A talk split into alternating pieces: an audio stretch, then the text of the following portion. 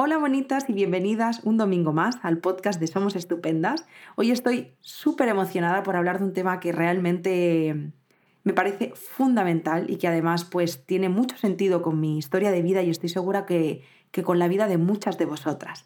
Y bueno, para este podcast eh, estoy acompañada de Sofía, ella es eh, psicóloga del equipo de Somos Estupendas y es la primera vez que grabamos este podcast juntas y Sofía, no podríamos haber empezado con un tema mejor. Totalmente, Yaiza, totalmente. Estoy súper contenta de participar en el podcast, tenía muchas ganas y creo que este tema, bueno, es, es increíble para empezar y es un tema que creo que puede ayudar mucho, mucho, mucho. Pues sí, eh, como ha dicho Sofía, comparto todo lo que ha dicho. Estoy súper ilusionada, como he dicho al principio, de grabar este podcast y os voy a contar que vamos a hablar de traumas infantiles. Es verdad que ya hemos hablado de trauma, estuvimos acompañada de Marcela en la que hablamos sobre trauma de T mayúscula eh, y, y diferentes herramientas que nos pueden ayudar a trabajar o a gestionar o a integrar un trauma.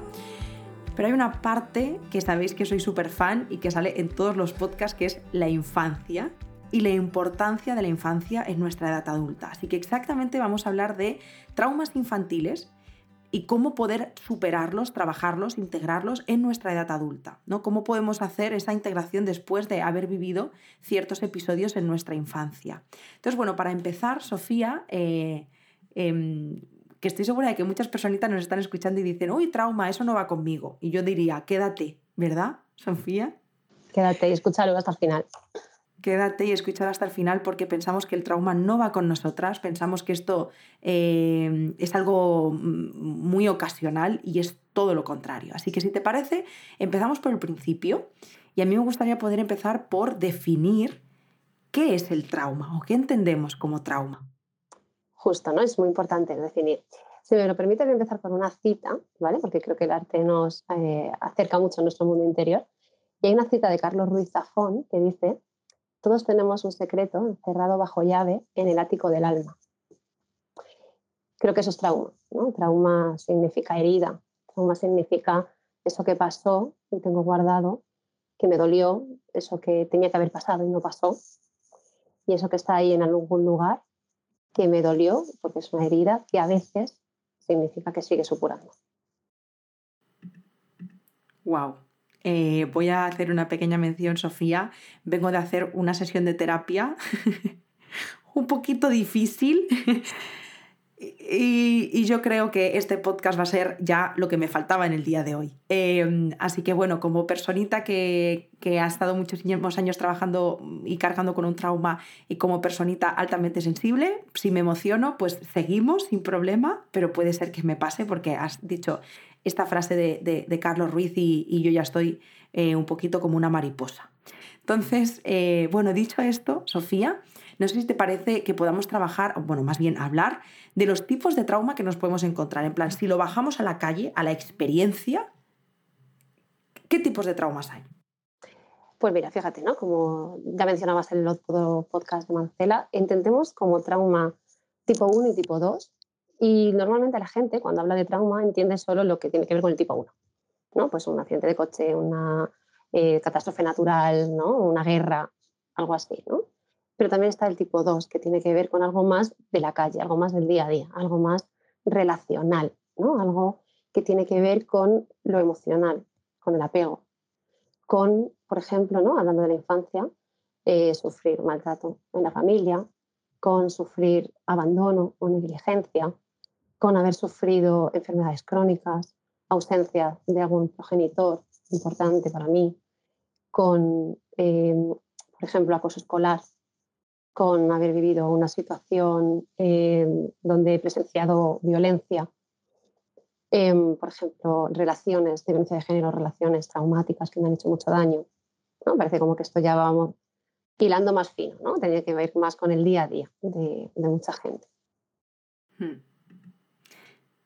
Sí, de hecho, eh, yo creo, Sofía, te lo decía antes de conectarnos al podcast, pero creo que lo que pasa con el trauma es que vemos que es algo como que no va con nosotras. En plan, uy, trauma es una cosa muy gorda, muy gorda, que esto no viene conmigo, ¿no? Y de pronto cuando te pones a trabajar y te das cuenta de que, de que esas heridas forman parte más de nosotras de lo que nos imaginamos y de que estar, por ejemplo, antes decías maltrato, maltrato en la infancia. Yo creo que yo, por ejemplo, desde mi experiencia, aun habiendo, habiendo vivido una, una situación de, de, abuso sexual en la infancia, yo, honestamente, de verdad, Sofía, nunca lo he visto tan grave. O sea, siempre he pensado, uy, maltrato, uy, eso tiene que ser algo muy chungo, muy chungo, muy chungo. No, no pensaba que era algo que iba conmigo.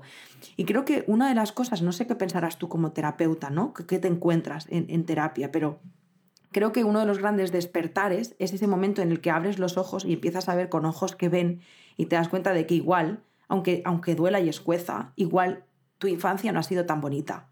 Igual hay cosas que no le llamas maltrato que sí lo son. Igual hay cosas que te han hecho daño y que vienen de personas a las que quieres mucho, como pueden ser tus padres. No sé si me estoy explicando. Totalmente. Y esto lo veo día a día en la consulta, ¿no? De hecho, hay gente que hasta se sorprende de por qué les preguntamos por la infancia. ¿no? Eso que dicen, no, pues si mi infancia fue fenomenal, estuvo muy bien, ¿no? Sí, pero a lo mejor hubo cosas que también dolieron y también hay que darle luz a esto, ¿no? Fíjate, es que el maltrato es una palabra como muy grande, ¿no? Pero el maltrato tiene que ver con hacerme daño, simplemente, simple y llanamente. ¿no? Cuando hablamos de la infancia, porque la infancia es una etapa en la que se está desarrollando la persona, se está desarrollando el cerebro, ¿no? las redes neuronales se están conectando. Entonces, hay cosas que eh, suceden que hace que o esas redes neuronales no se conecten o no se conecten lo suficientemente bien o eh, interiorice mensajes negativos sobre mí misma sin que yo me dé cuenta. Entonces, a lo mejor un maltrato no es simplemente que me peguen balizas, sino que me estén todo el rato criticando y todo el rato machacando por cosas que me salen mal. Por ejemplo, ¿no? es un maltrato psicológico que va haciendo que yo interiorice unas cosas negativas sobre mí. ¿no? El trauma tiene que ver con lo que yo interiorizo sobre mí, sobre el mundo y sobre los demás. ¿no? Eh, que sean muy exigentes conmigo, que no validen lo que necesito, que no estén atentos a mis necesidades, ¿no? que ante una situación de desprotección no me defiendan, ¿no? y que eso se vaya repitiendo con el paso del tiempo, tiene que ver con el trauma tipo 2, va haciendo que yo, por ejemplo, vaya desconfiando de los demás. No puedo confiar, no puedo sentir seguridad, porque no hay un otro que me protege, no hay un otro que me entiende, que me acoge, que me ayuda a entenderme a mí mismo. ¿no? Empiezo a interiorizar a lo mejor mensajes sobre que no soy válida, que no soy suficiente, que a mamá o papá no le importo, que hay algo malo en mí. Todas estas cosas parece como que mm, son muy grandes, pero en realidad son muy pequeñas y hacen mucho daño repetidas veces. Claro, al final em, todo el tiempo escuchando no eres suficiente, pues ya me dirás tú a mí. De hecho, en este punto ya has hecho esta eh, maravillosa explicación, pero me pregunto, podemos complementar esto desde un por qué es tan importante o tan relevante la infancia. Porque yo siento que los seres adultos vivimos como... ¿Cómo te lo cuento? Como si fuéramos dos personas, Sofía. El pequeño, que ya pasó, es una historia pasada que ya se rompe. Yo creo que a los 15, 16 años tú ya te rompes con esa persona, ¿no? Y eres otra, de pronto, ya está. Entonces todo lo que ha pasado antes de esa edad no existe también un poco, yo creo que por esa creencia social de que los niños no se enteran de nada, ¿no? Los niños, ya está, ahí se queda. Pero luego te llevas el, gran tortazo de que, mm, de que es mentira. Entonces, ¿por, qué es tan relevante realmente? Fíjate, pues es un poco lo que estaba adelantando, ¿no? Porque cuando eh, se desarrolla el cerebro, se desarrolla sobre todo en los primeros años de vida, ¿no? Entonces, que tú ahora como adulta seas una persona que puedas gestionar tus emociones, tengas autosuficiencia, una buena autoestima, significa que de pequeña has tenido un desarrollo que te ha permitido hacer eso.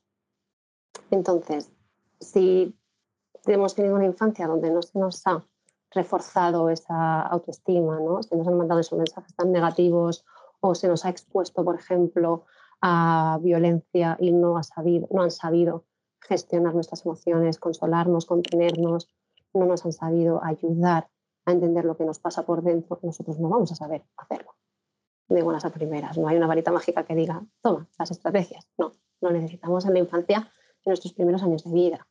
Y has dicho una cosa que es muy importante, los adultos se piensan que los niños no se enteran y es mentira. ¿no? Y a lo mejor no va a haber unos recuerdos conscientes hasta aproximadamente los tres años, eso no significa que el sistema nervioso no se entere, no significa que mis emociones no se enteren, no significa que mi cuerpo no se entere ¿no? porque cuerpo y mente van unidas, no hay una separación real. Entonces la memoria empieza a desarrollarse a partir de los tres años, pero antes mi sistema nervioso va cogiendo toda la información. Entonces, una situación mm, que me va haciendo daño, ya sea un hecho concreto o repetido en el tiempo, va a, afectar a mi sistema límbico, a mi amígdala. Si yo tengo que acostumbrarme desde pequeñita a estar hiperactivada porque hay cosas que me hacen daño, mi amígdala se va a acostumbrar a estar hiperactivada. Entonces voy a segregar mucho cortisol, voy a estar siempre en alerta, van a aparecer diferentes sintomatologías que me van a ir acompañando a lo largo de mi vida y además, como te decía, voy a interiorizar cosas negativas sobre mí. Porque el trauma lo que hace es romper la sensación de seguridad. Entonces no voy a estar segura conmigo misma tampoco.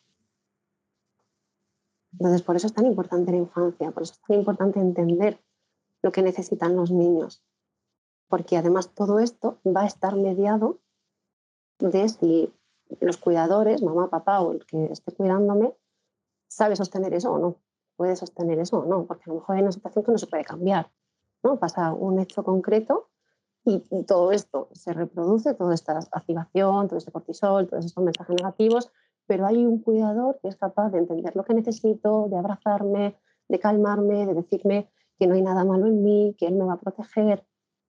No es lo mismo un niño que viva eso con esta figura a un niño que viva eso sin esa figura. Wow, totalmente, Sofía. Te has explicado súper bien. Eh, espero de corazón que, que, las personitas que nos estén escuchando tomen conciencia, ¿no? De, desde los cuidados hacia la infancia y desde un cómo nos han cuidado en la infancia. Y que, mm, pues al final, hay, hay mucho de nuestros niños en nuestra edad adulta, que esto me conecta con el, con el podcast que, que además hace poquito que lo publicamos, hace unas semanas, con Julia sobre la niña interior. Y, y me parece como que quizá en este punto, después de este podcast, estaría bien ir a escuchar ese, ese podcast y darnos cuenta de que pues pues todavía queda mucho de, esos niños dentro de nosotras.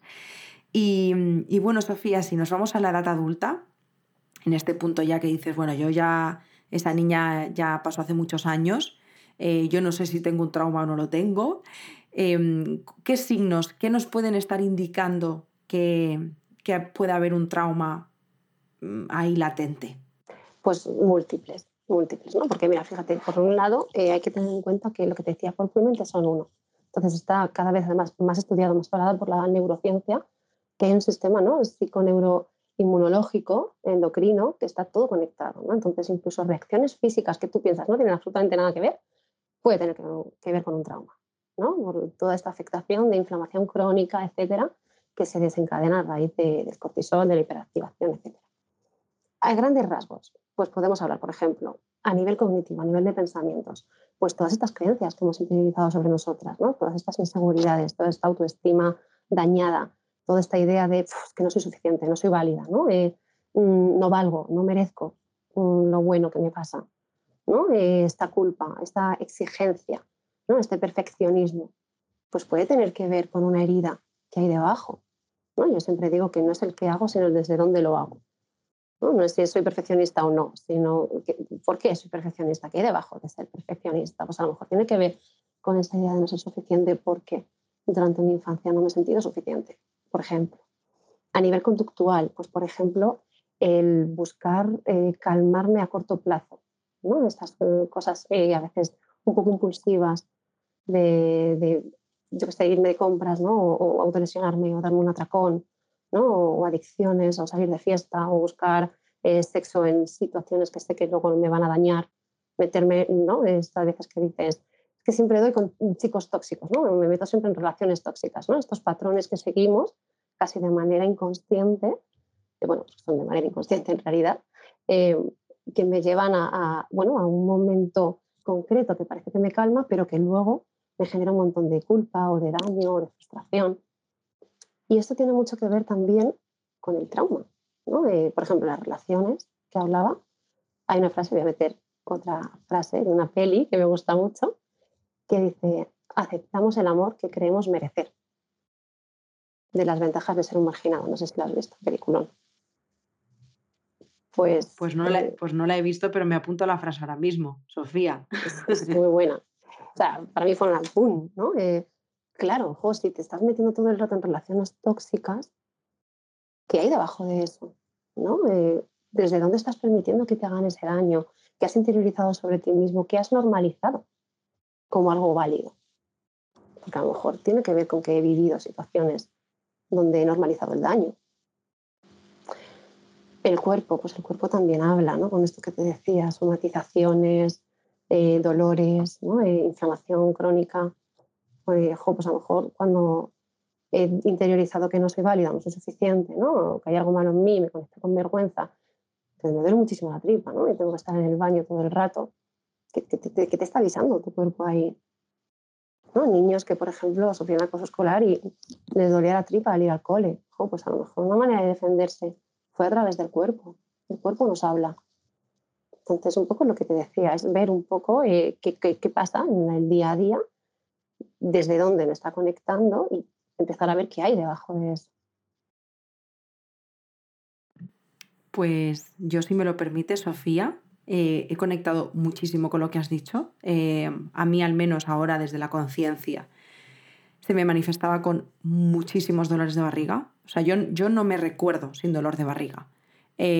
anginas pero inflamaciones de pus, 40 de fiebre, 3 y 4 veces al año, pero vamos, de heavies. Y mm, em, bueno, pues obviamente conductas súper impulsivas, tipo el sexo y tapar, tapar, tapar, como desde ahí, ¿no? Y sabes lo que, ahí es donde quería llegar a este, si me lo permites, el, lo que yo sentía, Sofía, es que yo estaba tan desconectada de, bueno, más que desconectaba, yo ah, eh, estaba invalidando totalmente desde el aceptar ese malestar. O sea, yo pensaba, como yo, claro, yo creo que también ese es el peligro de que pase en la infancia, que no sabes que existen otras formas de vivir. O sea, no sabes que existe paz, que existe calma, que se puede y se debe vivir sin dolores de barriga. yo no lo sabía. O sea, yo había normalizado totalmente todo lo que me pasaba. Todo. Yo me acuerdo de las primeras sesiones de terapia que yo no entendía por qué teníamos que trabajar eso, porque para mí era, es que no, yo, yo soy así. yo, yo, soy mi dolor de barriga, yo soy mi impulsividad, yo soy esto. Y es como, porque no sabía otra forma. Entonces, creo que eso es como el, gran, la cosa puñetera de esta situación, que nos acostumbramos a vivir con eso, que hemos normalizado ese malestar, porque ¿cómo íbamos a pensar que existen otras formas de, de vivir? Claro, porque es lo normal, es lo único que yo conozco. Hmm. Esto, esto es algo, Sofía, que tú te encuentras de forma eh, recurrente. Es como algo que le pasa a la gente, que le cuesta darse cuenta. Muchísimo, muchísimo, porque claro, es, esto que estamos hablando, es lo que yo he normalizado. Es lo válido, ¿no? Es como, ah, que hay otras formas de, de amor, hay otras formas de vivir, hay otras formas de sentirme de otra manera. Incluso a veces normalizamos el estar bien con ese chute de, conseguir algo concreto en lugar de esta calma que tú dices. ¿no? a lo mejor el trabajo está en aceptar, en entender desde dónde ir, entender. Primero, yo creo que hay, por un lado, eh, la, normalización y la no aceptación. ¿no? Me encuentro como los dos polos. Por un lado, ¿no? el acepto los dolores de barriga o me peleo con los dolores de barriga y no quiero que estén ahí los dolores de barriga. ¿no? Y es como, no, ni una cosa ni la otra, es integrar, ¿no? Y, claro, esto tiene que ver con lo que yo he aprendido y va a depender de lo que yo necesité hacer. A lo mejor, pues en tu caso, tu cuerpo necesitó que le doliera la barriga. Y a lo mejor otros niños, ¿no? otros adolescentes han necesitado negar lo que sucedió, entonces lo disocian, lo separan y ahí no existe nada, no pasa nada. Claro, cuando eso sale en el presente, porque ya sabemos que taparlo no significa que no esté, sino que luego sale como a fuerza, pues me peleo con ello. ¿no? Y no me gusta esa parte de mí y no me reconozco en esa parte de mí. Bueno, pues a lo mejor tiene que ver también con integrar, con entender, con ver que está ahí. Y es muy eh, normal que eso suceda. Eh, sí, perdona, Sofía, que, te he cortado sin querer. Em, porque has dicho una cosita y antes de irnos a, la última parte, ¿no? que es cómo podemos trabajar en ello cuando, nos, cuando lo detectamos. Em, no sé si te parece que hagamos una, pequeña mención a, esa palabra tan famosa que se escucha eh, en trauma de disociación. ¿qué, es esto de la, de la disociación y, para qué sirve este mecanismo del cuerpo humano? ¿Qué es la disociación? Podríamos estar el fin de semana entero hablando de disociación. Pero así a grosso modo, ¿no? Em, claro, fíjate, el trauma, te he dicho antes que lo que hace es romper, ¿no? Un poco con, con la sensación de seguridad.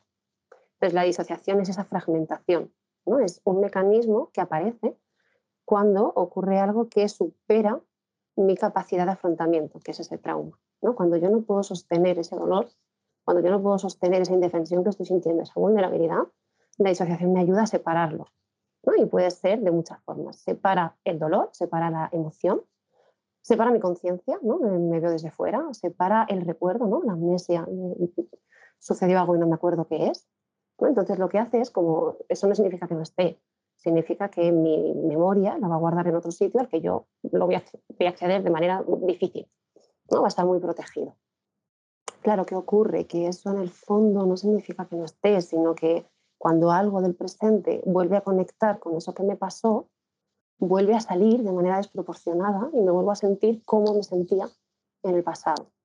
No, no sé si te pasa o yo veo mucho en sesión de, es que eh, estaba en esta situación y de repente mm, me volví como una niña pequeña, me puse fatal, ¿no? Eh, no estaba en mí. O, es que no me reconocía, no era yo.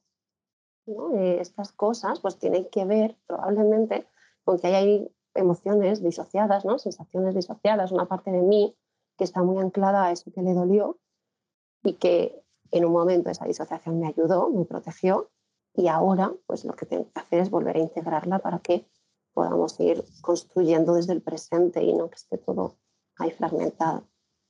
No sé si me he explicado bien, que es como un concepto un poco complejo. Súper bien, te has explicado súper bien y me parecía incluso muy importante. Ahora que hemos hablado de disociación, he dicho, bueno, pues le faltaba la guinda del pastel a este podcast, ¿no? Porque creo que la disociación es algo de lo que se habla mucho, se entiende poco em, y que creo que nos pasa más de lo que nos pensamos y me parece importante mencionarlo. Y sí, me ha pasado eh, a, tu pregunta, ¿no? Ese. Es que estaba como. No sé qué, me pasaba mucho con mi relación de pareja de hecho, gracias a la terapia de pareja pudimos trabajar mucho en ello, pero había eh, ciertas situaciones, ciertas cosas que a mí, desde lo más profundo del inconsciente, me despertaba un algo que era como fuera de mí misma y era totalmente desproporcionada a la realidad o, o al hecho que había ocurrido, pero claro, en mí. Pero tú díselo a mi sistema nervioso o a mi parte inconsciente. Lo que se le está despertando es otra movida que le recuerda mucho a algo que pasó y, y, sí, me ha pasado en varias ocasiones como esta dinámica, ¿no? Y hasta que no logras entenderlo, diría yo que da hasta miedo. Es una sensación extraña, asusta. Sí, sí, sí, y además es verdad, ¿no? Muchas pacientes me vienen con miedo. Es que no sé qué me pasa, me estoy volviendo loca. ¿no? Y es como, no, no te estás volviendo loca, ¿no? Lo que está haciendo tu cerebro es totalmente sano, ¿no? Lo que hizo es totalmente sano porque te protegió. Entonces lo que pasa es que todo ese dolor se guardó en un cajoncito y cuando se abre ese cajoncito, pues sale desbordado como salía en aquel entonces. Entonces te vuelves a sentir súper vulnerable, súper frustrada, súper dañada, súper dolida y esa reacción es totalmente desproporcionada a lo que ocurre en el presente, pero no significa que no sea real, no significa que no tenga un porqué y un sentido. Entonces, lo que tenemos que hacer ahora es entender esos mecanismos de disociación, entender por qué están ahí, flexibilizar esas defensas, normalizarlas ¿no? y bueno, decirle a la disociación que ya no hace falta que proteja tanto, que ya puede descansar un poquito. Oh, pues qué bien, Sofía, gracias por compartir esto. Y, bueno, si te parece, vamos como a la parte final. Eh, bueno, final. Eh, mm, de trauma, como ha dicho Sofía, podríamos estar aquí 40 podcasts de, trauma, ¿no? Pero, pero un poquito para cerrar eh, todo lo que has estado compartiendo. Si hay alguna persona que, después de este podcast eh, se le ha despertado algo o ha podido relacionar algo de lo que hemos compartido con su historia, con su sensación, con su malestar. ¿Qué, ¿Con qué herramientas contamos? ¿Qué podemos hacer para poder trabajar eh, un trauma? Pues mira, yo creo que lo primero y fundamental, ¿no? yo siempre digo en, terapia, es empezar a, ver el mapa de lo que hay. Entonces, empezar a aceptar lo que hay ahí. Empezar a aceptar las diferentes partes de mí, empezar a aceptar mi historia de vida, lo que ocurrió, en el momento en el que podamos, en el grado en el que podamos profundizar, pero por lo menos mirarlo, ¿no? saber que está ahí. Em, para eso es importante, por un lado, conectar con nuestra adulta, ¿no? con nuestro yo presente. ¿no? Yo trabajo, trabajo mucho desde la niña interior, ¿no? desde nuestra parte vulnerable, y empezar a mirar a la niña desde la adulta, yo creo que es fundamental. ¿No? Empezar a entender qué le pasó a esa niña, qué necesitó esa niña, qué tuvo, qué no tuvo, y empezar desde el presente a dármelo yo, a poder responsabilizarme de, vale, jo, me pasó esto, qué doloroso, ¿no? que me pasara esto, pero ya no estoy ahí. ¿no? A lo mejor sufrí una situación de acoso escolar, necesité aislarme, pero en el presente, si cada vez que me siento triste me aíslo, ya no, esa herramienta ya no me está ayudando. ¿No? Entonces, desde el presente, ¿qué puedo hacer que sí puedo darme? pues a lo mejor sí puedo facilitarme tener amistades de verdad, ¿no? nutrirme con personas que me aportan. ¿no? Eso es darme algo que no me pudieron dar en el pasado, por ejemplo. ¿no? O cuando estoy eh, muy triste o muy enfadada, con mucho miedo, pues a lo mejor eh, darme cuenta de cuando estoy cayendo en estos patrones dañinos, ¿no? de cuando pues, caigo en eh, autolesionarme o en responsabilizarme de trabajar 50 horas al día y no darme espacio al descanso. ¿no? A lo mejor es lo que necesité hacer cuando era niña o adolescente, pero a lo mejor ahora de adulta ya puedo hacer otras cosas. ¿no? Empezar a ver todo esto y empezar a responsabilizarnos desde aquí, yo creo que es un paso súper importante. No te digo que sea fácil, ¿no? En la teoría es muy sencillo verlo. Sí, de hecho, siempre, siempre lo decimos. Eh, si estás escuchando el podcast y lo pones en práctica y no funciona, tranquila, no hay nada de malo en ti. Es que es lo más normal que te pase. sí. Esto es un proceso y un trabajazo de, carrera de fondo, totalmente. Total, total. Pero bueno, empezar a ser conscientes de esto yo creo que es súper importante, es aportar luz, ¿no? Porque es entender desde dónde lo estoy haciendo, ¿no? Y que ahora lo puedo hacer desde otro punto distinto. ¿no? Eso yo creo que es lo, fundamental. Con todo y con eso, pues qué cosas podemos hacer. Primero, conectar con nuestras emociones. ¿No? Hemos dicho que cuerpo y mente son un todo inseparable y a veces estamos, lo que tú decías, ¿no? como súper separadas de nuestro cuerpo. ¿no? Eh, trabajo 16 horas al día y por otro lado estoy poniéndome mala o estoy ¿no? con una relación eh, de pareja que yo estoy tirando del carro, pero está mi barriga diciéndome que algo no funciona bien, pues bueno, vamos a empezar a conectar ¿no? con, con, qué me dice el cuerpo, qué me, qué me dicen mis emociones, ¿no? empezar a identificar esas emociones, no pelearme con ellas, ¿no? que a veces veo mucho en consulta, es que tengo ansiedad, no quiero tener ansiedad, dime qué puedo hacer para no tener ansiedad.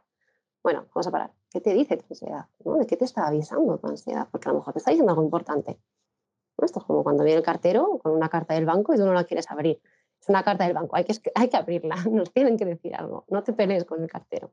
Y luego ya vemos qué hacemos con eso. ¿no? Y con el cuerpo yo creo que es súper importante, ¿no? por esto que estábamos diciendo antes, y que tú además has dicho muy bien, ¿no? te ponías mala con anginas, jo, te estaba hablando. Qué importante darle importancia al cuerpo, conectar con él. Y conectar con él no desde el rechazo, sino desde el autocuidado. ¿no? Desde mimarnos, pasar tiempo con nosotras, eh, darnos eso que necesitamos, ¿no? Una alimentación saludable, un ejercicio. Yo a veces recomiendo también, por ejemplo, eh, ejercicios que nos conecten con nuestras sensaciones corporales, pues el yoga, ¿no? pilates, ¿no? meditación, cosas que nos ayuda a ir integrando cuerpo-mente, por ejemplo. ¿no? Todo lo que tenga que ver con aceptar y unir en lugar de evitar y separar. Yo creo que es como hace un poco el, el punto en común en todo esto de la integración del trauma. Muy bien. pues Sofía, muchísimas gracias. Y bueno, por supuesto, terapia. Eh, claro, es que si llega un momento que yo creo que ese tomar conciencia, ese mirar, pero al final yo creo que el aceptar que sola no podemos y que podemos pedir ayuda, em, también denota muchísima valentía, em, que a veces no estamos preparadas, que da miedo, que... y aceptar también desde ahí, ¿no? Que igual pues no es el momento, pero que empieza a resonar que, que pedir ayuda está bien y que nada de lo que nos pasa nos hace menos válidas. Es que pues forma parte de nuestra historia de vida y sobre todo yo, Sofía, si me lo permites, diría, y se puede. Existen otras formas de vivir, porque es lo que decíamos antes, pensamos que no, nos acostumbramos a vivir así e incluso pensamos, tampoco para tanto. Y piensas, ¿cómo que tampoco es para tanto? ¿Cómo, cómo, ¿Cómo es para mucho? ¿Sabes? Es para mucho. Y es importante que le demos esa importancia. Justo, ¿no? Todo totalmente. Y además, todo lo que te comentaba, eh, por supuesto, iba de la mano de estar en un proceso terapéutico, ¿no? Porque es muy difícil integrar traumas si no estoy en terapia, ¿no? Porque ocurren muchas cosas normales que tienen que ver con, con, no ser capaz de sostener eso, ¿no? De, bueno, esto me pasó y no es para tanto, o no, no quiero hurgar en el pasado, o al contrario, ¿no? Me victimizo muchísimo y siento que no puedo salir de ahí, y es normal, ¿no? Entonces yo creo que el trauma es necesario abordarlo en terapia, ¿no? Y luego hacer todas estas cosas por nuestra parte, pero por supuesto con un acompañamiento, ¿no? Luego además en terapia, pues aparte de trabajar con todo esto, también podemos trabajar con MDR, ¿no? Eh, que creo que ya se ha hablado también en algún podcast que tiene que ver con una técnica de reprocesamiento del trauma. Se pueden hacer muchas cosas, ¿no? Y lo importante es esto que tú acabas de decir, de que se puede salir del trauma, se puede salir de esta experiencia o estas experiencias dañinas de estas creencias que he interiorizado sobre mí misma o sobre los demás. Se puede vivir sanamente, de manera plena, desde la calma, desde encontrar un punto de felicidad en el presente. Y, para ello no estás sola pedir ayuda es la primera cosa y la más importante de todas. Y a partir de ahí, pues por supuesto vamos a seguir ¿no? continuando. De hecho, de hecho Sofía, eh, me ha venido de pronto como una imagen súper gráfica a la cabeza ya para terminar, pero bueno, yo me quemé cuando era pequeñita y de pronto he conectado con mis cicatrices del cuello. Y si tuviera que hacer como una especie de analogía o de paralelismo con, con mis abusos, diría que mm, yo me acuerdo perfectamente de lo que viví, lo recuerdo a la perfección, me, me genera tristeza y nostalgia el pensar qué duro, ¿no? Mi, experiencia de vida. Pero yo antes no podía hablar como te lo estoy contando a ti y a las personas que nos están escuchando en este momento. Em, primero pensaba que era un sueño, luego pensaba que no sé qué, luego conecté con ello, pero hablar de ello era desbordarme un mes. Y, ahí es cuando me he dado cuenta pues, que al final es como el paralelismo de las cicatrices de mi cuello, ¿no? No, no, no desaparece. Mi historia pues está en nosotras, forma parte de nosotras, va a estar ahí siempre, pero empiezas y aprendes a mirarlo con unos ojos distintos e incluso como yo ahora puedo tocarme esas cicatrices y decir, pues mira, pues forman parte de mí, de mi historia de vida, pero ya no dicen nada de mí y aunque me apenen, pues me permite vivir, no me incapacita, no me genera malestar. Y yo creo que es, eso, es, es el truco, ¿no? Que a veces quizá las personas pensamos, como si tuviéramos que curarnos de algo, no sé, olvidarlo y, no se trata de eso, sino de, como bien has dicho, de poderlo integrar y, vivir con eso, pues aceptando que forma parte de nosotras. Justo. Muy, muy buena analogía, efectivamente. ¿no? Y también utilizo esa de, bueno, la herida está y va a seguir estando, lo que pasa es que ya no va a supurar, ¿no? se va a convertir en una cicatriz y pues ya no va a doler. ¿no? Es, aquí dolió, pero ya no duele. La puedo tocar. justo. Eso es. Jo, pues Sofía, qué podcast más bonito. Quiero darte las gracias infinitas de corazón por todo lo que has compartido. Este podcast, ya te lo he dicho al principio, me hacía especial, especial ilusión y de verdad que estoy muy agradecida de todo lo que has compartido. Muchas gracias y gracias a ti por lo propuesto. Para mí ya sabes que es un placer y para todo lo que necesitéis, todo lo que se pueda ayudar, por supuestísimo. Para eso estamos aquí. Qué bien. pues gracias Sofía una vez más. Espero de corazón que, podamos seguir eh, grabando algunas cositas juntas. Y a vosotras quiero daros las gracias em, pues por estar aquí un domingo más escuchándonos, apoyándonos, compartiendo el podcast y haciéndolo, haciendo que, que llegue a más y más personas, que seguro que ayudáis muchísimo. Y por supuesto, felicidades, porque sé que no es un podcast fácil, pero el hecho de que te hayas quedado hasta aquí, pues es, vamos, súper admirable. Así que nada más, os mando un abrazo muy muy fuerte y nos vemos y nos escuchamos la semana que viene. ¡Chao!